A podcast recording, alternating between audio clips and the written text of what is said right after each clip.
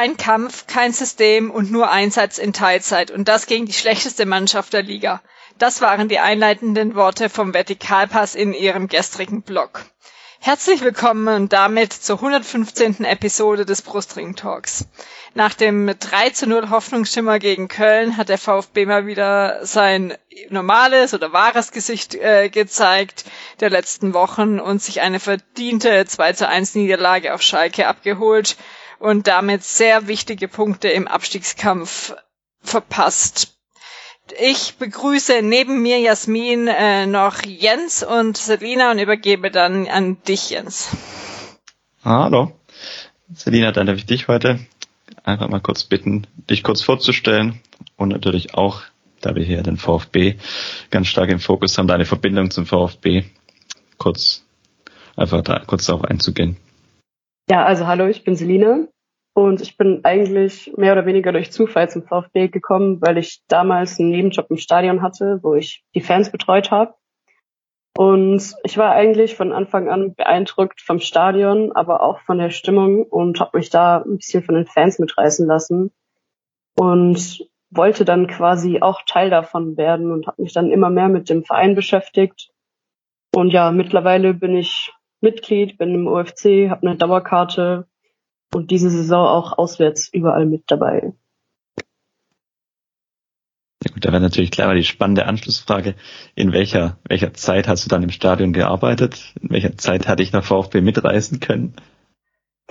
Ähm, das war tatsächlich 2019 erst, also direkt vor Corona. Ähm, genau, deswegen ging es dann ja auch lange Zeit nicht ins Stadion und 2021, 2022 die Saison war dann auch meine erste im Stadion als Fan hast du ja auch schon das Schöne am VfB in der kurzen Zeit auch schon alles miterlebt, was schon sportlich zweite Liga, erfolgreiche Saison in der Bundesliga und jetzt seit gefühlt zwei Jahren Abstiegskampf. Und das bringt uns dann auch gleich zum aktuellen Thema. Jasmin hat es in der Einleitung ja schon angesprochen gehabt, der VfB nach dem 13-0 Heimsieg gegen Köln mit dem Dämpfer auf Schalke. Und zu dem Spiel wollen wir gleich mal zu Beginn auch kommen. Danach schauen wir dann noch auf die momentane sportliche Situation, generell auf den Abstiegskampf, der uns in den kommenden Wochen dann bevorstehen wird und natürlich auch ganz aktuell dann auf ein Ereignis, das dann am kommenden Wochenende bevorsteht, das Heimspiel gegen Bayern München. Jetzt aber wieder zurück zum Abendspiel vom Samstag, dem 1 zu 2 auf Schalke. Selina, du warst ja auf Schalke mit dabei. Da vielleicht mal dein Eindruck aus dem Stadion. Ganz frisch ist es nicht mehr, aber zwei Tage nach dem, nach dem Spiel, wir nehmen heute am Montagabend auf. Wie hast du das Spiel im Stadion wahrgenommen? Ja, ähm, ja, es war, ja, ich weiß nicht, wie ich es beschreiben soll. Also schon ein bisschen ernüchternd, weil jeder, mit dem ich an dem Tag gesprochen habe, oder ja in Kontakt war, wir hatten alle irgendwie die Hoffnung oder waren überzeugt davon, dass es natürlich was wird. Und ja, dann stehst du da im Stadion und ja, erlebst dann natürlich mit, wie es genau andersrum läuft. Und irgendwie auch immer die gleichen Sachen passieren, wie dass jetzt zum Beispiel Fürich oftmals vor dem Tor steht und eigentlich ein Tor schießen könnte, was uns ja vielleicht retten würde. Ähm, ja, oder es passieren einfach ja, Fehler, die nicht hätten sein müssen und ja, dann wird man halt wie immer enttäuscht. Ähm, die Kurve hatte zwar auch mal kurz vor der Halbzeit Aufwachen gefordert, mehrfach, aber daraus ist ja leider nicht so viel geworden.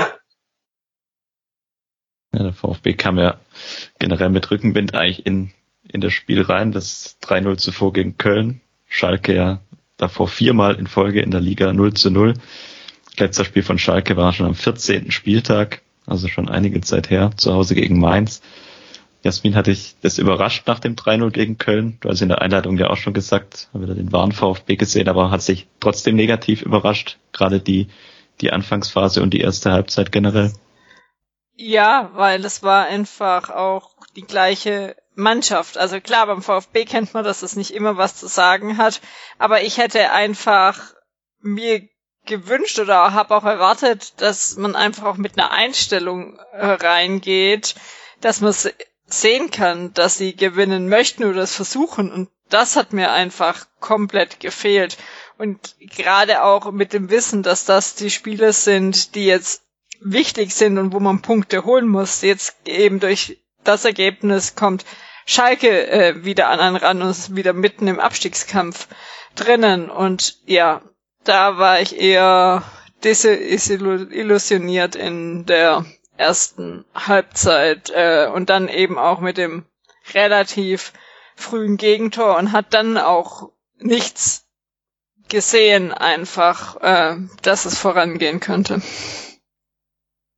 Ja, es war ja eigentlich fast schon dramatisch, kann man sagen, dieses, also gerade die Anfangsphase, das, das frühe 1-0 für Schalke. In der Situation geht ja wirklich beim VfB alles schief. Also vorne verlierst du dann oder er bringt die Aktion nicht zu Ende. Und dann das ist ja eigentlich nur ein ganz einfacher langer Ball von Fährmann, der verlängert wird. Und dann ja vielleicht eine der Problemstellen, da wird man nachher auch nochmal intensiver drauf schauen. Anton, der das Laufduell gegen Frei dann verliert, dabei auch relativ, also ich weiß nicht, wie es im Stadion rüberkam, aber am Fernsehbild wirkte das natürlich ziemlich hilflos, wie er da nicht hinterherkam in dieses, in dieses Laufduell, in diesen Zweikampf. Und in der Mitte ist es dann Sosa, der gegen Drexler ganz schlecht aussieht, weil er ihn völlig aus den Augen verliert oder nicht auf seinen Mann schaut, sondern nur auf den Ball. Und Drexler kann ja völlig unbedrängt abschließen, also das, das darf eigentlich nicht passieren. Und das gab es eben halt schon sehr häufig einfach diese Saison. Also so Tore könnte man aneinander schneiden beim VfB dies Jahr, äh, dass da einfach da keine richtige Deckung gab oder, solche Tore ist einfach. Und da hat sich jetzt auch unter Labadia wenig gebessert in der Hinsicht. Ja, ich muss mal so sagen, also ich hatte auch die Szene jetzt nochmal heute Nachmittag mir nochmal angeschaut. Dieses Gegentor ist halt, wenn du es dir nochmal so ganz in Verlangsamer anguckst, erinnert so ein bisschen an dieses 3 zu 2 in Wolfsburg aus der Hinrunde. Es ist auch einfach, damals war es ganz zum Schluss des Spiels, jetzt war es zu Beginn des Spiels, also die Rückwärtsbewegung ist in der Szene wirklich völlig vogelwild. Also äh, es schauen gefühlt alle wie im Jugendfußball wirklich nur auf den Ball und sind dann auf der auf der Seite, wo auch der Ball gespielt wird, teilweise vier, fünf VfB-Verteidiger oder Mittel aus dem Mittelfeld, die zurückgelaufen waren, sind da wirklich auf dieser Seite fast schon geballt zusammen und schaffen es aber trotzdem nicht, das Ganze zu verhindern, weil die Kopfballverlängerung dann eben durchrutscht. Also es ist wirklich einfach wahnsinnig bitter, dass du, dass du solche Szenen jetzt auch unter Labadia, wo du ja die Hoffnung hattest, dass ja, der, der dritte oder vierte Trainer in Folge dann mit der ähnlichen Mannschaft mal dieses leidige Thema Defensivverhalten so ein bisschen rausbekommt oder mal ein bisschen besseren Ansatz findet. Die, die Hoffnung musst du langsam auch begraben nach diesem, nach dieser ersten Halbzeit wieder, weil es einfach der Szene viel zu einfach war und da vielleicht dann auch die, damit verbunden die Frage, Celine, an dich. Hattest du auch im Stadion das Gefühl, dass die Mannschaft überhaupt nicht bereit war für das Spiel und gar nicht so richtig wach gewirkt hat. Was mir irgendwie bei den letzten Spielen aufgefallen ist, ist halt, die Mannschaft gibt irgendwie schon so die ersten paar Minuten Gas und ist auch irgendwie voller Energie, aber dann lässt es halt irgendwie nach. Außer es kommt dann ja zufällig zu einem Tor, wie hier bei dem 1-1 dann, aber nee, stimmt gar nicht, es war es 2-1 ähm, ja, wenn sie dann irgendwie merken, okay, sie haben jetzt noch mal eine Chance, irgendwas zu reißen, dann sind sie für einen kurzen Moment wieder wach. Aber die, die Energie würde man sich halt für das ganze Spiel wünschen. Ja. Ja, ja das kann man, glaube ich, ein bisschen bestätigen. Es ist ja immer so dieses, gut, es ist natürlich immer die Hoffnung, die das ein bisschen mitschwingt, aber zumindest zum zum Anpfiff steht es ja meistens 0-0 zum Glück. Und dann auch auf Schalke, das war die ersten Aktionen, sahen ja eigentlich relativ vielversprechend wieder aus. Da ist natürlich immer Führig dann, wenn er in Ballbesitz kommt. Es wirkt zumindest immer dynamisch mal für eine kurze Zeit, aber auf Schalke war die Hoffnung dann schon relativ schnell weg, weil die, die ersten ein, zwei Aktionen, wo der Gegner sich dann mal dagegen stellt und mal ein bisschen selbst aktiv wird, da sah es dann ganz bitter aus. Aber auch in der ersten Halbzeit gab es ja vereinzelt Szenen, auch, auch Fürich hatte dann noch diese Abschlusschance, wo er gegebenenfalls auch Silas mitnehmen muss. Das, aber trotzdem, ja, einfach eine, eine ganz schwierige erste Halbzeit, weil die Mannschaft irgendwie wahnsinnig behäbig gewirkt hat. Jasmin, wie hast du das gesehen? Also, es war ja wirklich teilweise so, dass du nicht wirklich das Gefühl hattest, der VfB will da richtig dagegenhalten. Ja, das war das, was ich vorhin auch schon mal damit ähm, aussagen wollte. Ja, man hat einfach nicht gesehen, dass sie wollen äh, und das war jetzt auch generell nicht so das e-, erste Mal. Und dann eben auch gab es auch die beiden Aussagen von äh, Labadia und Wohlgemut, die bisschen ähm, widersprüchlich, oder nicht bisschen, sondern so komplett widersprüchlich sind. Einmal Labadia, wir haben ähm, sie äh, vorbe also sie, die Mannschaft darauf vorbereitet, was uns erwartet. Sie wussten schon, was kommt. Also könnte man davon ausgehen, dass sie dementsprechend auch auftreten. Und Wohlgemut äh, dagegen, wir haben offensichtlich nicht mit der Entschlossenheit der Schalker gerechnet. Ähm, also aber egal, wie das ist, eigentlich sollte die Mannschaft so darauf vorbereitet sein, dass sie wissen, äh, was kommt. Es ist auch nicht überraschend, dass Schalke so auftritt. Die haben jetzt auch mehrere Punkte geholt und bei denen geht es auch um alles. Und dann so einfach aufzutreten, ist halt für mich nicht akzeptabel in der Situation, wo der VfB momentan steckt und man dann eben halt doch letztes Spiel gesehen hat, dass sie es anders können. Klar war Köln da auch nicht sehr stark, aber ähm, trotzdem kommt, äh, hat man da eher eine bessere Umsetzung gesehen als das, was jetzt da am Samstag auf Schalke war.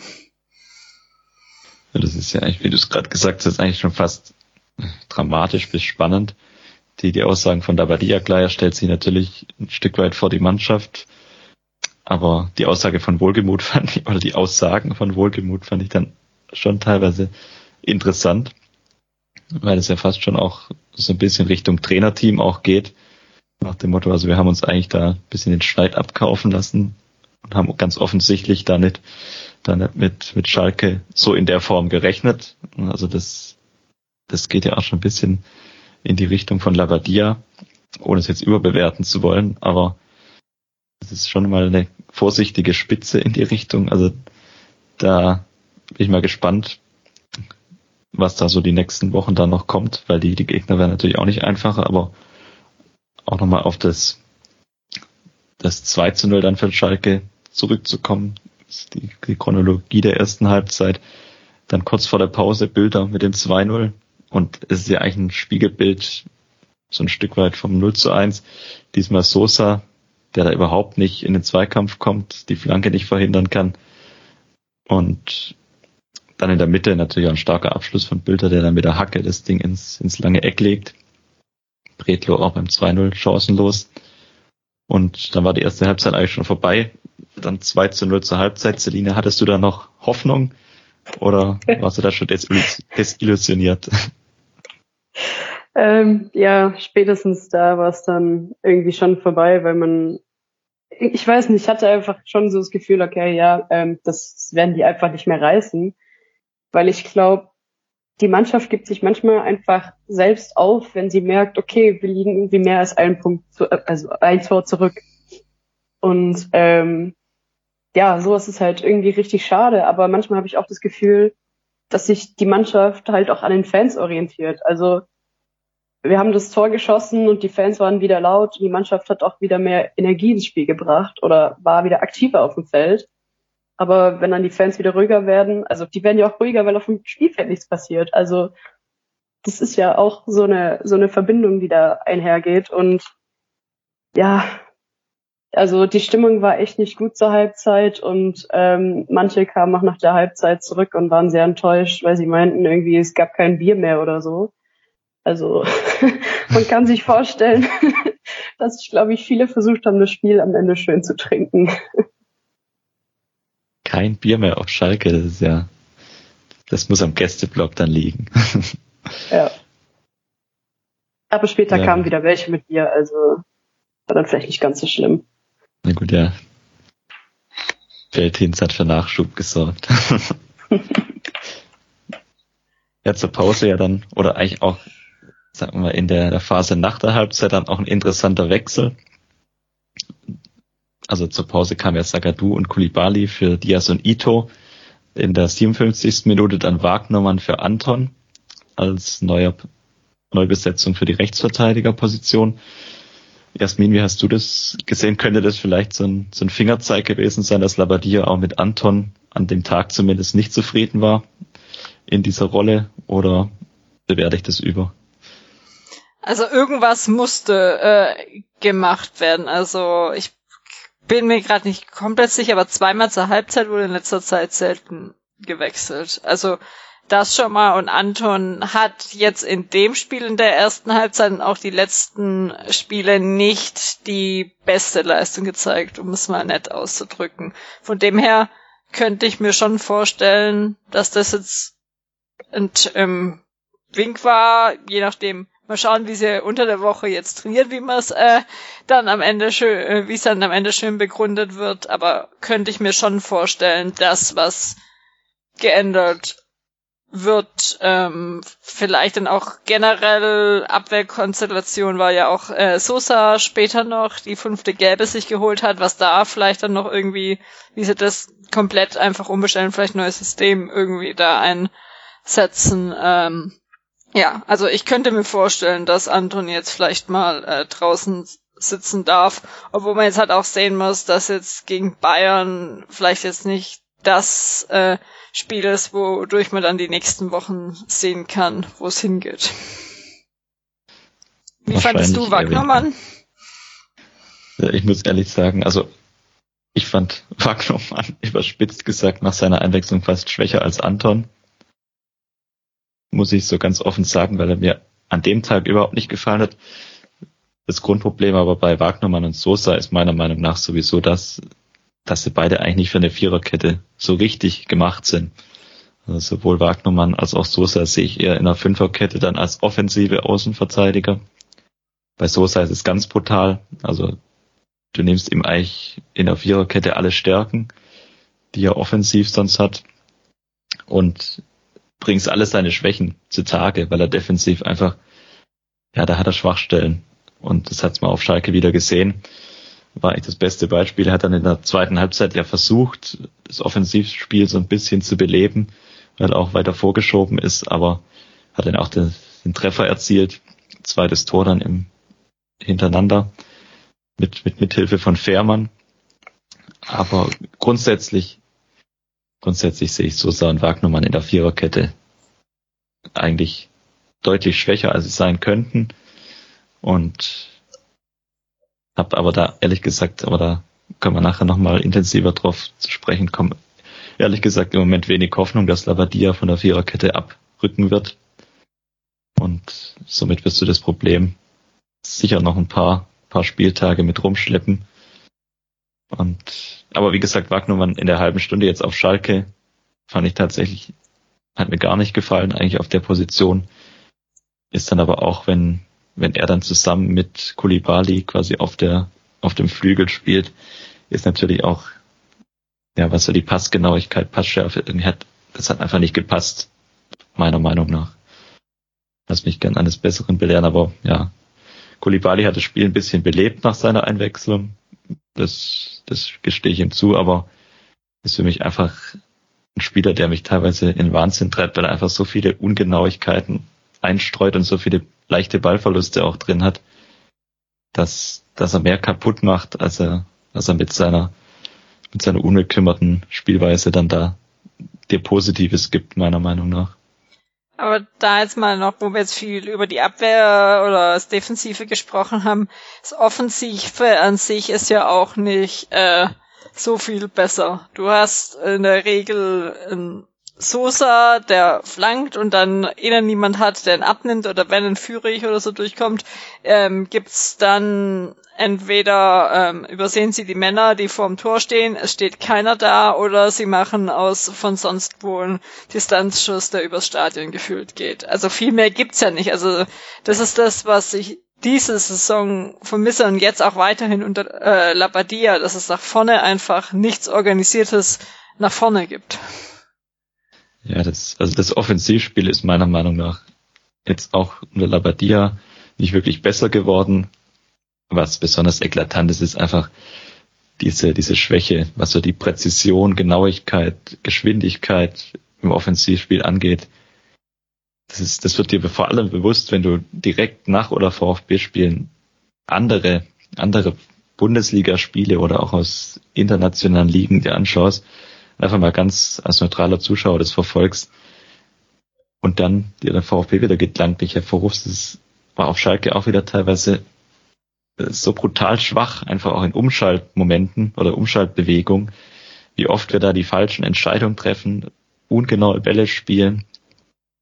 Es fehlt dann die Präzision, es fehlt auch dann so die, die Bälle werden auch kaum vertikal gespielt. Führig ist da auch so ein Kandidat, der dann immer ja, diese Schwenks nach innen macht und dann verlagert auf die andere Seite, aber damit eigentlich aus jedem Angriff das Tempo rausnimmt. Das, das macht uns gerade auch ich, ja, das ist auch für mich einer der Mitgründe, warum wir auswärts auch so schwach sind, weil wir einfach dieses, dieses Umschaltspiel, das wir mal unter Matarazzo eine Zeit lang wirklich ganz stark, ganz stark drin hatten, das bekommen wir überhaupt nicht mehr hin und überhaupt nicht mehr organisiert. Hängt natürlich auch mit dem Personal zusammen, das du hast. Also Diaz ist im Moment noch so der einzige Lichtblick für mich, was die Offensive angeht. Ansonsten, ja, es ist halt einfach schwierig. Du hast mit dem Girassi-Ausfall natürlich eine riesen Lücke da vorne drin. Silas kann das nicht spielen, so richtig, wenn man jetzt die letzten Spiele sich anschaut. Und Führig ist immer bemüht, das will ich ihm gar nicht abstreiten, aber ist halt da vorne eigentlich ein Spieler, der dir auch, wie es vorher Kulibali gesagt hat, der mehr kaputt macht, als er wirklich fürs Spiel bringt.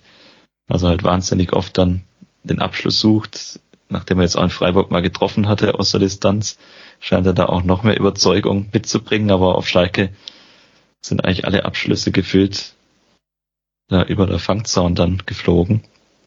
Das macht es halt einfach wahnsinnig schwierig.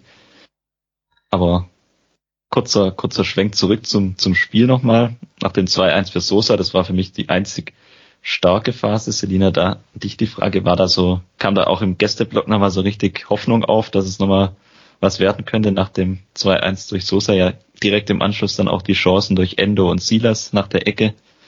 Wie war da das Gefühl?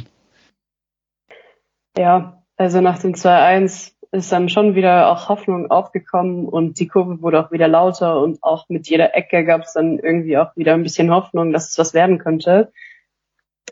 Ja, aber es war ein richtiges Rauf und Runter da, glaube ich. Weil ja, mit jeder vertanen Chance ist dann wieder die, die Hoffnung verschwunden, bis dann wieder die nächste Möglichkeit da war. Es war keine leichte, keine leichte halbe Stunde, die wir da hatten. Jasmin, wie war dein Eindruck nach dem, gerade so nach dem Anschlusstreffer?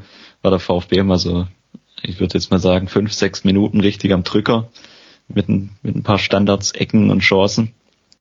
Als dann sogar da Wolf Fuß hat ja kommentiert, wenn ich es richtig im Kopf habe, mit Lothar Matthäus bei Sky, die dann auch zu dem Schluss gekommen sind, Schalke müsste jetzt mal wieder sich etwas befreien aus der Umklammerung, sonst dauert es noch zwei, drei Minuten, äh, bis der VfB zum Ausgleich kommt passend, ich glaube 30, 40 Sekunden später hat dann Mafropanos aus gefühlt 40 Metern äh, den Ball mal Richtung Tor gebracht. Einer der zahlreichen Schüsse, die dann weit neben oder übers Tor gegangen sind. Und damit war die Luft dann eigentlich wieder raus. Aber wie war dein Eindruck nach den zwei einzelnen Minuten danach? Hattest du da den Eindruck, der VfB kann das Spiel nochmal drehen? Da definitiv ja. Also im Vergleich zur ersten Halbzeit ging es da äh, voran und hat gesehen, dass sie es eigentlich in Ansätzen dann doch wieder können und nicht komplett, sag ich mal, äh, ähm, das Ganze äh, verlernt haben. Wobei man dabei halt auch sagen muss, dass es wieder von so einer Situation dann ausgehen von äh, oder dem Tor, wo man ja auch noch sagen muss, dass es ja auch bisschen glücklich war, dass Fährmann da so patzt und äh, ja, weil sonst der so gut war der Schuss von Sosa ja nicht. Also den hätte Fährmann in, in normalen Umständen super halten können.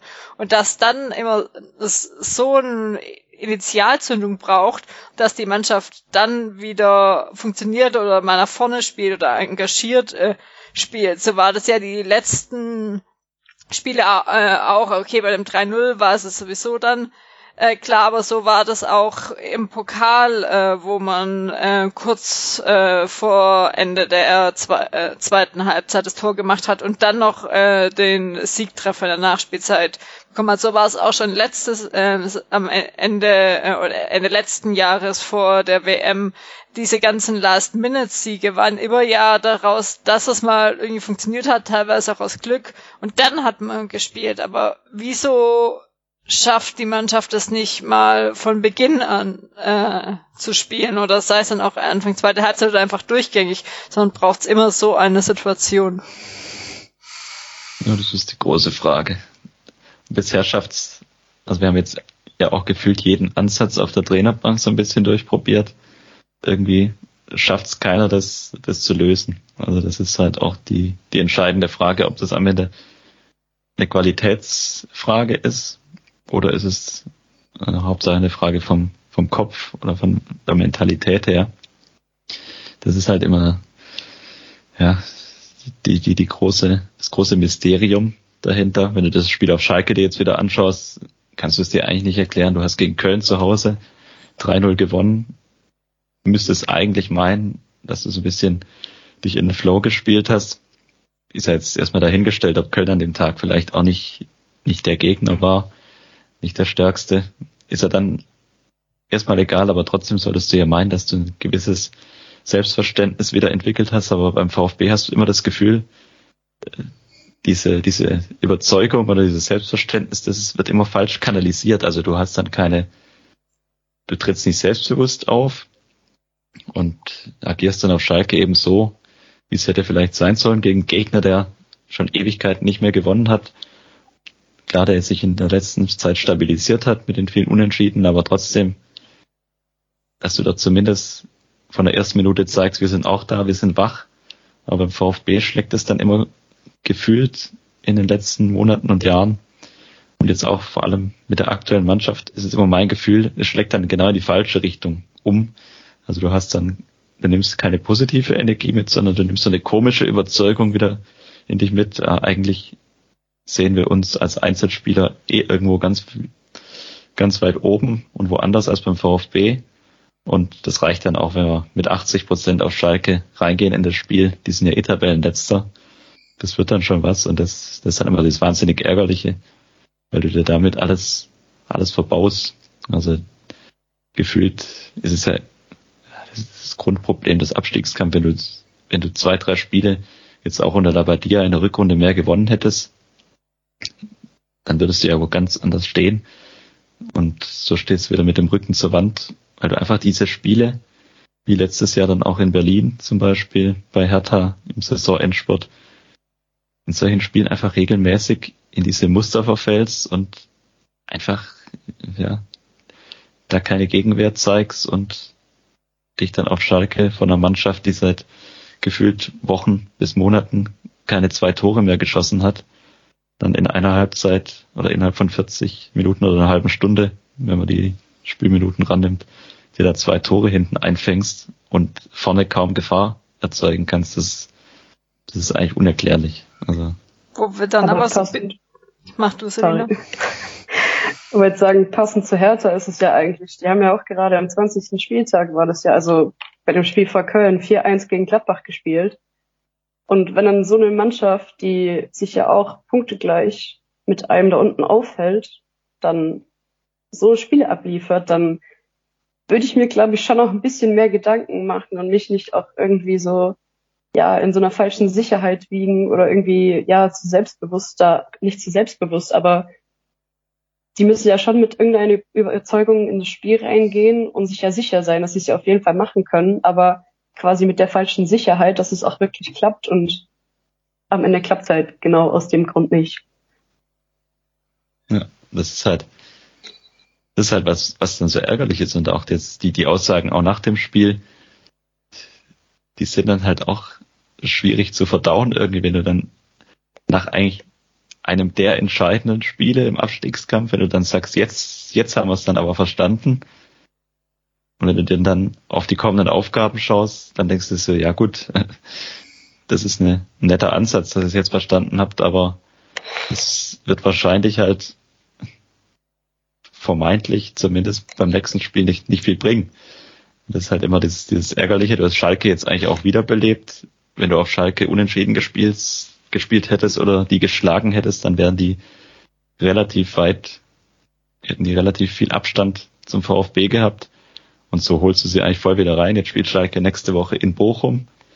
Wenn die dort jetzt vielleicht den Schwung mitnehmen, den der VfB aus dem Köln-Spiel hat nicht mitnehmen können, dann bist du innerhalb von, von wenigen Wochen von der Situation, wo Schalke gefühlt so im Fernglas irgendwo am Tabellenende war, dann hast du Schalke plötzlich punktgleich neben dir, wenn es blöd läuft. Und das ist halt immer was, was mich einfach wahnsinnig macht, weil ich, weil ich schon der Meinung bin, dass diese Mannschaft eigentlich, eigentlich mehr Qualität auf den Platz bringen müsste. Also das beste Beispiel ist ja zum Beispiel ein Sosa, der bei der WM bis fast ganz zum Schluss dabei war. Und das ist, das ist für mich einfach immer unverständlich, wie dann auch so ein Spieler auf Schalke in so einem entscheidenden Spiel beim 1-0 lässt der Drexler, also bei allem Respekt, aber es ist halt immer noch auch dann Dominik Drexler, den da, da im Hinter in seinem Rücken weglaufen lässt und völlig unbedrängt einköpfen kann. Und beim 2-0 ja, da lässt er halt die Flanke zu und geht da nicht wirklich in den Zweikampf. Das, also mich ärgert sowas einfach vielleicht, vielleicht merkt man das ein bisschen, aber das, also ich war am Samstag, war es wieder mal so ein Spiel, wo ich richtig, richtig gefrustet und was irgendwie so ein Stück weit fassungslos war, wie du so ein Spiel so herschenken kannst. Das ist auch schon immer so, dass die Spieler sich leider an das Niveau, äh, die internationalen, äh, die Nationalspieler an das Niveau vom Stuttgart oder von Western anpassen. Also das ist ja auch nicht das erste Mal. Und klar, ähm, hat Labadia das mehr oder hat es auch ähm, gesagt, dass ähm, das Trainerteam die Mannschaft vorbereitet hat, aber der zweite Satz war halt schon, sie wussten schon, was kommt und das ist eigentlich auch ein Vorwurf an die Mannschaft. Sie wussten, was kommt, was kommt und haben es nicht umgesetzt. Also da fand ich nicht mal so, dass er sich vor so vor die Mannschaft gestellt hat, sondern da schon auch mal ein bisschen kritisiert hat. Ja, klar, das stimmt. Der zweite Halbzeit, der richtet sich schon an die Mannschaft gebe ich dir völlig recht. Ja, gut, ist ja, also ich kann mir jetzt auch wie gesagt nicht vorstellen, dass, dass da in der Trainingswoche oder auch in der Vorbesprechung diese Sachen nicht thematisiert worden sind, die dann auf Schalke passiert sind. Also das, so viel würde ich Labadia und seinem Trainerteam dann schon zutrauen, dass sie da auch eine Mannschaft von Thomas Reis so gut einschätzen können, dass da entsprechend sehr viel Widerstand äh, auf der VfB zukommen wird. Aber es ist halt wirklich diese, diese Frage, die mich da umtreibt an so Spielern wie Sosa oder auch ja, einem Silas ist jetzt gerade vielleicht das falsche Beispiel, weil, ja, weil du es nicht wirklich einschätzen kannst nach seinen ganzen Verletzungen. Aber alles Spieler, die, die auch schon mal zumindest nachgewiesen haben, ja, dass sie auch in solchen Spielen ja bestehen können. Ist ja auch nicht so, dass wir solche Spiele immer verloren haben. Also wenn man jetzt zum Beispiel auch mal Köln dann am Ende der letzten Saison nimmt. Klar war es dann das letzte Spiel, ist dann auch mal was anderes zu Hause, ist dann auch noch was anderes. Aber es gibt ja auch Gegenbeispiele, ist ja jetzt nicht, auch nicht so, wie es dann auch oft mal in der Wahrnehmung rüberkommt, dass der VfB jedes entscheidende Spiel verliert. Also es gibt ja dann auch in letzter Zeit so ein paar Beispiele, wo, wo wir eben in solchen Spielen auch mal überzeugt haben oder zumindest dann am Ende gewonnen haben. Aber dass du einfach viel zu oft solche Spiele dann einfach verlierst und dadurch dann einfach da unten so tief drin hängst und am Ende womöglich wieder absteigst, das, das ist immer, kommt, kommt einem so unnötig vor. Dann schauen wir doch jetzt einfach mal auf den Abstiegskampf. Also der VfB ist momentan auf Platz 15 mit 19 Punkten Wobei man sagen muss, dass auch äh, Hoffenheim und Bochum dahinter je 19 Punkte haben, nur der VfB ein besseres Torverhältnis haben. Also beim Hoffenheim nur ein Punkt, aber bei Bochum 19 Tore besser. Also ja, äh, muss man auch erstmal schaffen, minus 30 Tore zu bekommen wie Bochum.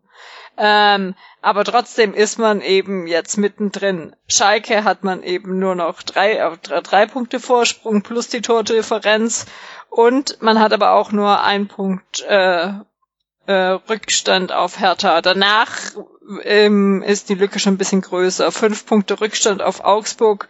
Das noch aufzuholen, würde ich jetzt momentan nicht als erstes Ziel machen. Also das ist, sagen wir mal, dass wir dann fünf Mannschaften unten drin haben, was dann schon sportlich wird die nächsten Wochen, was da kommt und der VfB eben auch noch gegen manche der Mannschaften spielt und dann eben mit dem 34. Spieltag dann direkt gegen Hoffenheim mit Matarazzo. Geschichten, die eben nur der Fußball schreibt. Ja, das ist, es wird auf jeden Fall sehr, sehr schwierig. Also wenn du dir das, wenn du dir das Restprogramm eben auch anschaust, du hast eigentlich nach aktuellem Stand die schlechtestmögliche, äh, schlechtestmögliche Programm für der VfB, weil du hast alle starken Gegner zu Hause und die direkten Duelle hast du eigentlich fast alle auswärts. Also mit Ausnahme Hoffenheim, dann am letzten Spieltag. Aber wenn du es dir das anschaust, du hast zu Hause spielst du gegen Bayern, Wolfsburg, Dortmund, Gladbach und Leverkusen. Das ist natürlich das sind natürlich alle Spiele, wo du jetzt äh, keine Garantie abgeben kannst, dass du da alle Spiele gewinnen könntest. Und da hast du einfach auswärts Bochum, Augsburg, Hertha.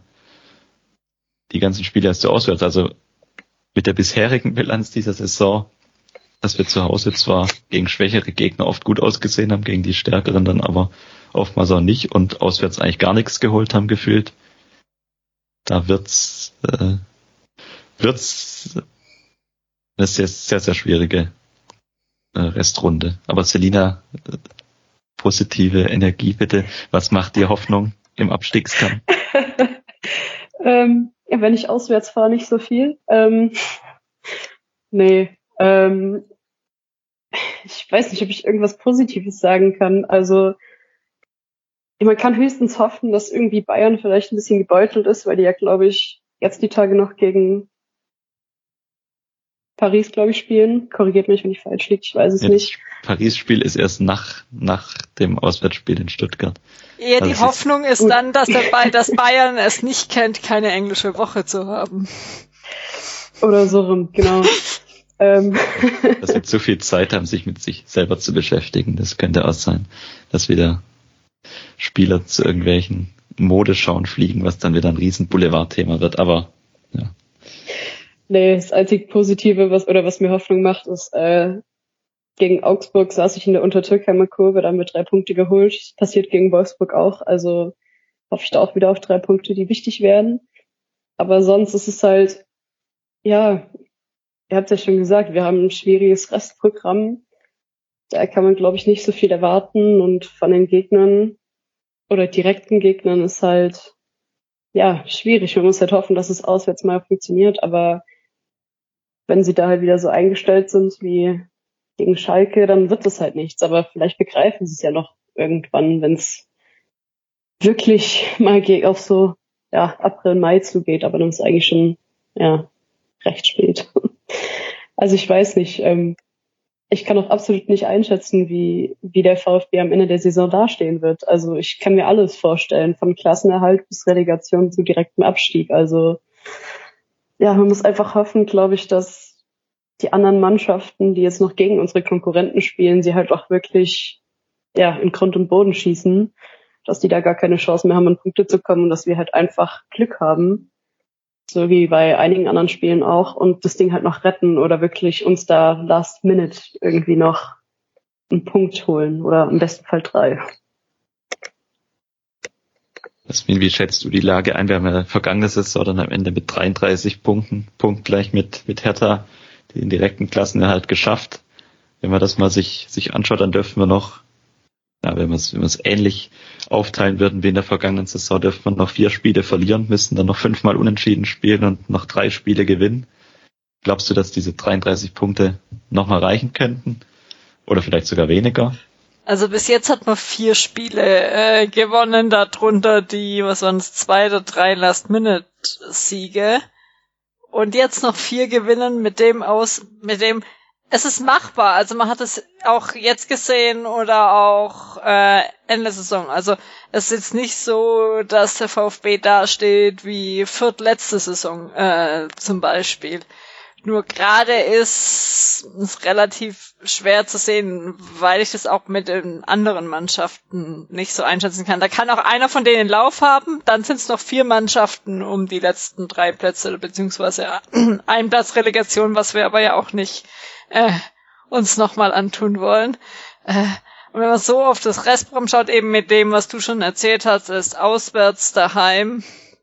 Ja, also ich sag ich mal, es ist jetzt nicht so, dass ich sagen würde, der VfB steigt zu 100% nicht ab, aber ja, irgendwo mit den letzten Jahren ist doch noch ein bisschen Hoffnung da und mein, äh, ja, und den her, da ich dann auch noch irgendwie kurz oder vor Ende der Saison auch länger nicht da bin, ist es so meine Hoffnung, dass ich zum letzten Spieltag zurückkomme und dann der VfB es noch irgendwie schafft.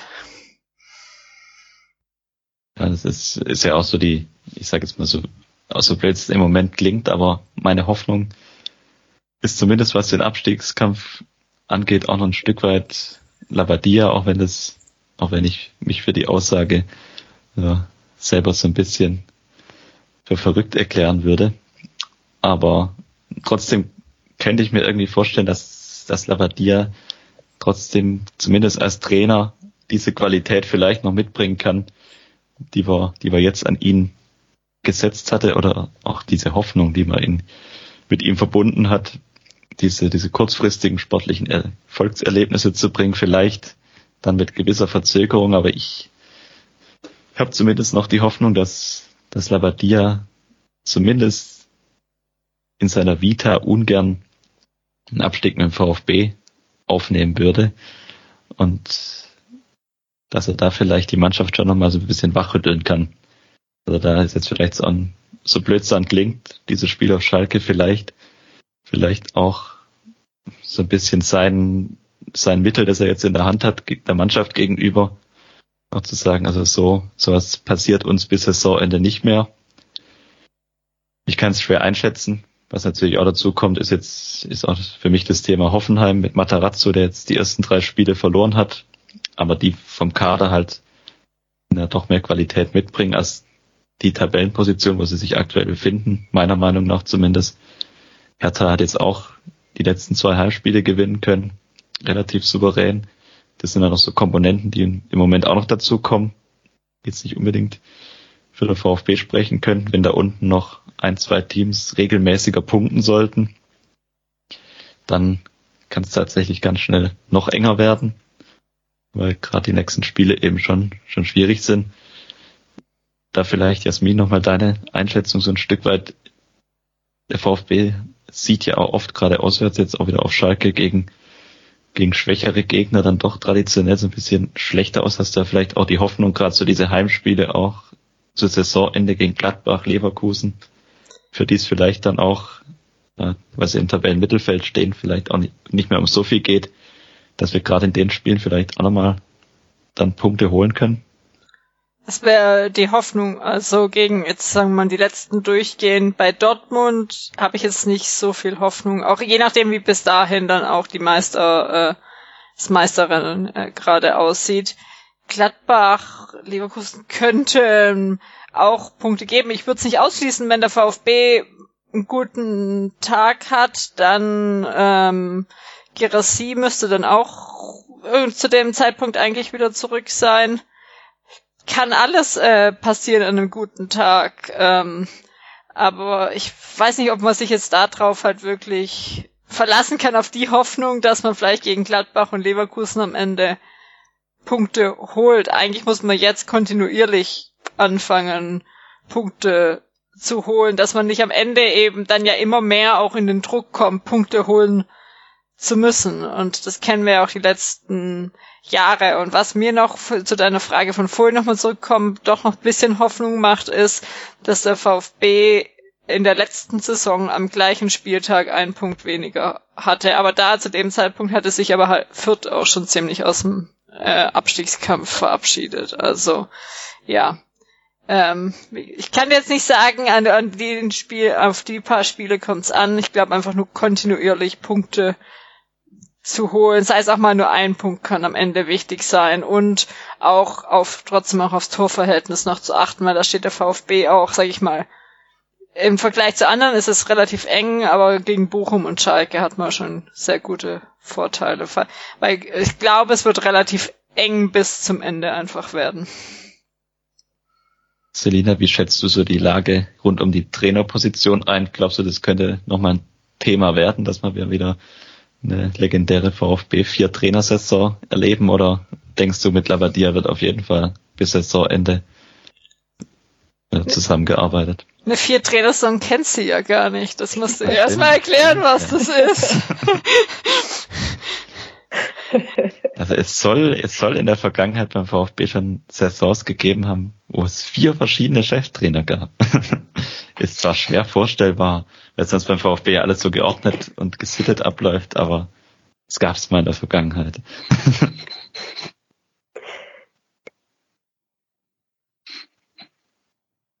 Ja, es ist tatsächlich eine gute Frage. Ähm, man hat ja jetzt wirklich eigentlich die ganze Hoffnung in Labadia gesetzt und ja, man sagt irgendwie immer, es braucht, es braucht. Ich habe mir die Frage auch schon gestellt, ob sowas vielleicht noch was bringen würde, irgendwie ein Trainerwechsel, aber dann habe ich gedacht, okay, irgendwie Labadia kam ja auch schon ja im Winter, aber die Mannschaft hat ja auch irgendwie so ein bisschen Anlaufzeit gebraucht. Vielleicht lag es an der Pause, vielleicht irgendwie wirklich an dem Trainerwechsel. Ich kann es schlecht beurteilen. Aber ja, ich glaube, eine gute Motivationsrede wäre echt irgendwie nicht schlecht, aber ja, die kann Labadia machen, die kann auch jemand anderes machen. Also aber wieso, also ich weiß nicht, also wieso braucht es jetzt noch einfach Motivationsreden? Also sollte es nicht auch der Anspruch der Mannschaft sein, es zu wollen? Oder liegt es dann, äh, wenn es nicht daran liegt, doch an einem taktischen System oder Einstellung äh, der Mannschaft? Ich glaube, es ist halt so ein, also meiner Meinung nach ist es so ein Mix. Man hat, der bei dir hat schon offenkundig, ja glaube versucht, auch in der Wintervorbereitung so dieses Thema ja, Stabilität, defensivere Sicherheit, solider Spielen, so ein bisschen, also so auf diese Grund, Grundtugenden sich berufen, so ein bisschen Hüb Stevens Light. Nicht ganz so extrem, aber ja schon so in die Richtung gehend. Aber das Problem ist halt, dass das bisher überhaupt nicht gefruchtet hat. Also du, du bekommst ja weiter die relativ einfachen Gegentreffer, du bekommst weiter diese späten Gegentore, das sind eigentlich alle Probleme, auch Labadia hat alle Probleme, die es unter Matarazzo, unter Walter, unter Wimmer gab, hat er alle mit rüber gerettet, aber hat darüber hinaus irgendwie entweder im Moment hat es natürlich auch mit, mit dem Ausfall von Girassin ein Stück weit zu tun, aber ja, die Offensive ist zumindest vom Gefühl her, aus den Eindrücken im Stadion und von den Übertragungen gefühlt noch ideenloser, noch harmloser geworden. Und das ist im Moment das große Problem. Also das, das und ja, Motivation darf es eigentlich nicht mehr brauchen, aber ich habe die Befürchtung, es braucht, es braucht doch jemand, der die Mannschaft irgendwie wachrüttelt, also der sie irgendwie bei der Ehre packt und ja, diesen, um dieses, diesen Turnaround irgendwie zu schaffen.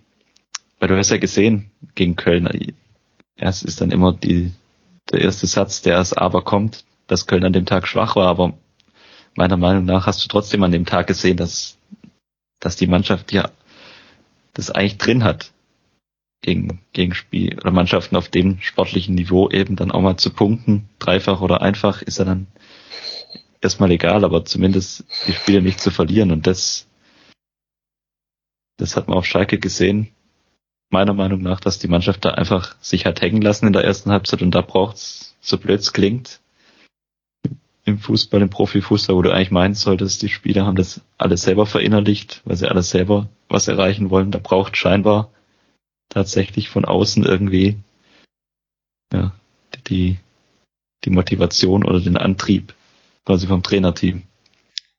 An der Stelle waren wir die letzten Jahre doch zigmal. Also die Diskussion ähm, müsste man zurück in unsere alten Aufnahmen, haben wir schon zigmal geführt. Immer mit dem gleichen Ergebnis. Also das ist jetzt ja auch nichts Neues in Stuttgart. Es ist ein generelles Problem, obwohl inzwischen ja die Mannschaft sich äh, auch inzwischen komplett irgendwann mal ausgetauscht ist. Es ist natürlich auch ein, ich glaube natürlich auch ein Grundproblem im Abstiegskampf, dass du natürlich da, du gewinnst dann sowieso kaum Spiele. Das heißt, es ist ja auch so, es potenziert sich ja dann immer diese ganze negative Energie um den Verein wenn du immer nur verlierst oder unentschieden spielst, dann, ich sag's jetzt mal so, ich vergleiche das, vergleiche das Spiel auf Schalke jetzt mal beispielsweise mit dem in Bielefeld in der ersten Saison nach dem Aufstieg, wo man in Bielefeld 3-0 relativ chancenlos verloren hat. So ein Spiel hakst du in so einer Situation eben ab. Da sagst du, gut, wir sind jetzt gerade Achter, kann mal passieren. Hat halt heute nicht sein und sein, hat nicht funktioniert oder bis Zehnter oder Zwölfter, das ist ja egal, aber wenn du halt so unten drin stehst, dann, dann hat es immer so eine ganz eigene Dramaturgie irgendwie, wenn du dann auf Schalke so verlierst, wie du jetzt verloren hast, dann, dann wird halt gleich so, wie wir es jetzt auch gemacht haben, die letzten Minuten. Dann stellt man halt irgendwie gleich wieder alles in Frage. Das ist, das ist vielleicht manchmal auch ein bisschen übertrieben oder ein bisschen zu hoch angesetzt, aber das ist dann halt so ein bisschen Abstiegskampf. Ich sag ich würde ja nicht alles in Frage stellen, wenn ich sehen würde oder irgendwo Hoffnung herbekommen könnte, dass es vorangeht mit der Entwicklung. Labadia ist jetzt drei, drei, vier Monate im Amt. Teilweise war, war dann noch, waren dann noch nicht alle Spieler da oder bis äh, WM-Pause. Aber was für eine Weiterentwicklung gibt es seit dem im Vergleich zu Wimmer oder Matarazzo davor, im Spielerischen? Im Prinzip keine. Also das muss man ganz eindeutig so sagen. Also ja, es gibt so eine richtige positive Entwicklung. Gibt's im Moment zumindest noch nicht. Aber das, das was ich vorher versucht habe zu sagen. Ich glaube auch nicht, dass das vorrangig sein Ziel war. Das war noch nie das Ziel von Labadia so wirklich bei solchen Situationen oder solchen Mannschaften sondern ich glaube, sein Ziel war wirklich vordergründig, die Mannschaft defensiv stabiler zu machen. Und der Plan geht halt bisher wirklich grundlegend schief, weil du dann auch, wenn du dir die Spiele anguckst, in Hoffenheim kriegst du spät das 2-2. Leipzig klammern wir jetzt mal ein bisschen aus. Bremen war dann auch nicht wirklich glorreich. In Freiburg verursacht Zagadou zwei völlig dämliche Elfmeter. Und auf Schalke jetzt dann diese, diese Nummer. Oder auch Paderborn, wo Mafropanus nach vier Minuten den Ball gefüllt von der Mittellinie ins eigene Tor trischt. Das funktioniert im Moment mit dem Kader scheinbar nicht. Also das war ja schon das Problem unter Matarazzo, wo man immer gesagt hat, die Mannschaft stabilisiert sich defensiv irgendwie nicht. Ich weiß nicht, ob es vielleicht am Ende auch einfach eine Qualitätsfrage der gerade der Defensivspieler auch ist. Also Endo würde ich da mal ein Stück weit ausklammern wollen, aber gerade auch unsere Innenverteidigung ist halt immer die Frage, das war das, was ich vorher schon die Frage gestellt habe, ob es liegt am Ende an der Qualität oder ist es wirklich nur eine mentale Sache. Aber es scheint, es sieht sich jetzt halt bei vielen, auch gerade Mafropanus ist halt auch ja, immer mal wieder für Fehler gut. Das Sagadu, der immer für Fehler gut ist, Anton hat auch immer wieder so Spiele drin, wo du dir denkst, ja, war jetzt überschaubar heute. Ito ist eigentlich so der, der, der konstanteste da hinten drin noch. der macht zumindest nie so richtig eklatante Fehler. Und das ist dann halt einfach schwierig und dann, dann hast du natürlich Labadia, kommt auch Labadias Lieblingsspiel dazu, dass man zentrale Spieler plötzlich auf den Außenbahnen spielen lässt, also mit Nate oder Anton. Und das, das alles kommt dann irgendwie so zusammen und sorgt dafür, dass seine Idee bisher nicht aufgeht. Ja, ich glaube, komplett können wir das heute nicht lösen. Äh, es wird spannend bleiben, noch die nächsten Wochen beziehungsweise fast drei Monate, nee, drei Monate fast auf den Tag, genau, ich glaube, am 28. ist das letzte, nee, am 27. ist das letzte Spiel, also Aufnahme heute in drei Monaten wissen wir Bescheid. Also zumindest am 34. Spieltag, äh, wie es steht. Dann schauen wir doch jetzt mal noch kurz auf den nächsten Samstag. Wieder ein ähm, äh, Topspiel abends, diesmal gegen äh, Bayern München.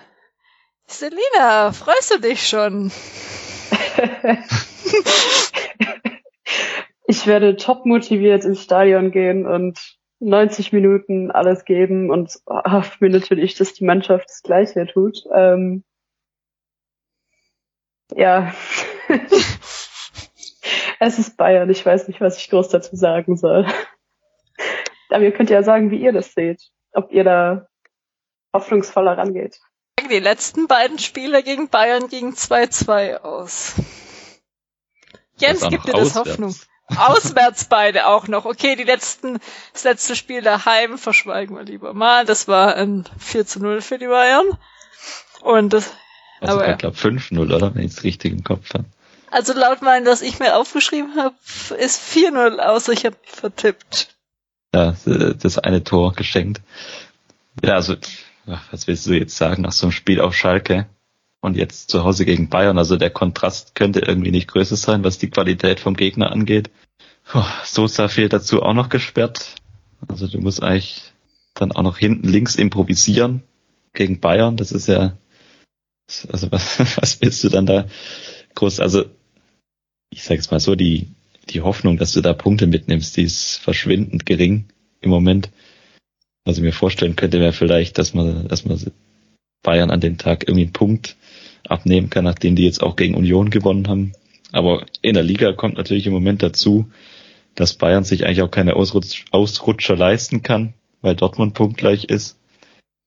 Von daher glaube ich nicht, dass, dass wir da sportlich viel Land sehen werden. Also Bayern, ich hätte Hoffnung, wenn Bayern in den vergangenen Jahren üblich irgendwie so zehn Punkte Vorsprung hätte auf der zweite schon im März und sich auf das Rückspiel gegen Paris konzentrieren wollen, wollen würde.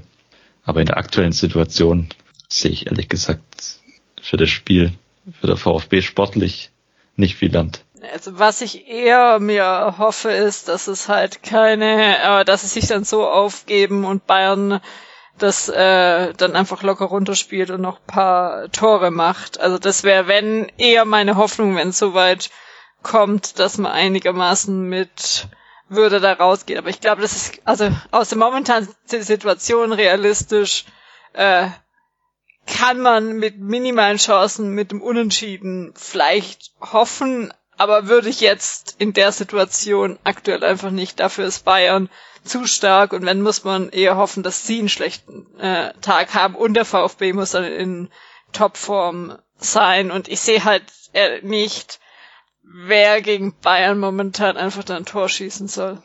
Außer vielleicht gegen so. Eck, nach einer Ecke irgendwie was, aber jetzt nicht aus dem Spiel heraus. Um so zu sagen, bist du Labadia eigentlich alles, alles, was er bisher nicht so wirklich 100% umgesetzt bekommen hat, müsste bei dem Bayern-Spiel wirklich perfekt funktionieren. Also du müsstest defensiv wahnsinnig stabil stehen, vor allem auch auf den Außen. Und bei Bayern ist ja wahrscheinlich auch Manet dann wieder äh, Thema beim Auswärtsspiel, der dann auch aus seiner Verletzungspause so richtig wieder zurückkommt. Das ist auch nicht wirklich, macht die Situation nicht wirklich besser. Und da, dazu müsstest du wirklich im Umschaltspiel genau das hinbekommen, was du bisher nicht so richtig umsetzen kannst wirklich halt mit zwei, drei Angriffen am besten ja, beide erfolgreich abschließen und da entsprechend vorne treffen, aber es ist, es fühlt sich so ein bisschen an, wie es unser äh, Leiter der Lizenzspielabteilung früher oftmals ausgedrückt hat. Also ja, es fühlt sich so ein bisschen nach, nach Bonusspiel an. Aber mir fällt im Moment kein so richtiger Ansatzpunkt ein, wo ich sagen würde, ja klar, das gibt einen Heimsieg, auch wenn ich natürlich dann wieder spätestens am Freitag dann doch irgendwie die Überzeugung finden werde, warum wir zumindest auf jeden Fall einen Punkt holen. Aber heute Abend fällt es mir noch schwer. Okay, dann schließen wir doch trotzdem noch mal kurz mit euren Tipps ab. Selina, da darfst als Gast starten. Wir liegen auch oft daneben, muss man sagen. Mein, mein Tipp jetzt hier für das Bayern-Spiel. Genau. Ähm, ich habe eigentlich, glaube ich, durchgehend immer 4-1 für Bayern getippt bei den letzten Spielen. Deswegen ähm, führe ich diesen Tipp, glaube ich, einfach weiter fort und hoffe, dass ich mich irre. Jens. Da, da kommt natürlich mein Optimismus durch. Ich kann, ich kann grundsätzlich nicht gegen der VfB tippen, das ist ja klar. Also es kann nicht anders ausgehen. Lavadia äh, nutzt den Sosa-Ausfall und äh, stellt die Defensive so stabil auf wie noch nie und vorne macht Silas nach einem Konter in der 78. Minute das 1-0 und dann geht's so 1-0 aus. Ist doch, eigentlich liegt's auf der Hand. Äh, ja. Bitte schick den Plan mal in die Mercedesstraße. Ist auch der Unterschied zwischen hoffen und denken. Ich tipp auf ein, boah, ich, ein Tordifferenz doch Niederlage. Ich dachte jetzt erst hatte ich ein, äh, zwei, drei, ich wüsste aber nicht, wie der VfB zwei Tore schießt, von dem her mal eins, zwei Niederlage leider. Aber vielleicht haben wir, ähm, so ganz klein ist die Hoffnung doch noch, dass wir den ersten Heimsieg gegen Bayern seit dem 10.11.2007 schaffen. Ja, ist schon ein paar Jährchen her, seit wir daheim das letzte Mal gegen Bayern gewonnen haben. Damals noch als amtierender deutscher Meister. Ey, aber siehst du, wir haben ja schon lange auch nicht mehr zu Null gespielt und das ist jetzt auch eingetreten, also warum nicht? Stimmt, wir machen einen Haken nach dem anderen daheim. Ja. So sieht's aus. Das, äh, ist der Spirit, den wir brauchen. Und natürlich auch als Topspiel äh, zweimal hintereinander. Beide Topspiele hintereinander verlieren, also das geht nicht. Und das, wo da die komplette äh, Welt auf den VfB schaut und alle Leute sich von letzter Woche an den VfB erinnern, an die tolle Leistung. Dann sind wir auch am Ende. Ich weiß nicht, dass wir, oder ich denke, wir haben nicht so viel mehr Hoffnung bekommen, als ich vielleicht davor gehofft hatte, dass wir hier irgendeine Gruppentherapie-Sitzung äh, daraus machen. Aber wir werden sicherlich, ja, den VfB die nächsten Wochen weiterhin äh, verfolgen und es wird sicherlich nicht langweilig werden, wie es einfach nie in Stuttgart äh, wird. Äh, danke Selina, dass du dabei warst. Hat mir sehr viel Spaß gemacht. Auch danke an dich, Jens.